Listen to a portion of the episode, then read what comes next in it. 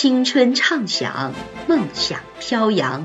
这里是守望相张文山电台，意气风发，做最好的自己，因精彩而绽放。主动探究，求真尚美。大家好，我是福州八中美术组的林昆仑老师，很高兴能有这次机会在这里和大家分享交流。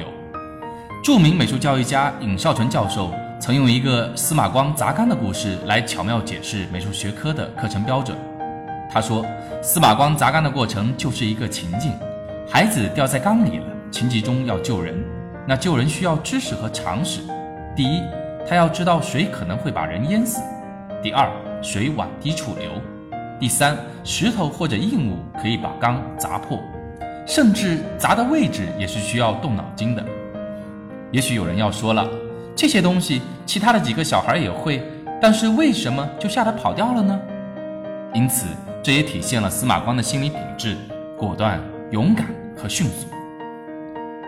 当下，我们在美术教学中着重要培养学生的核心素养。美术专业的知识技能固然非常重要，但是我们需要把它们放到解决问题的情境中去，才有价值。那么，如何选择知识，在一个特定的情境里，什么样的知识对我们解决问题是有帮助的呢？我们更需要用心的去甄别。同时，我们还要让学生充分的获得知识，并能用获得的知识去解决问题。这整个过程之后，需要有一个交流、反思和评价，这样才能形成一个完整的教学过程。我们常说。知识技能不是万能的，但是没有知识技能是万万不能的。那现在我们所倡导的知识技能跟过去的知识技能有什么差别呢？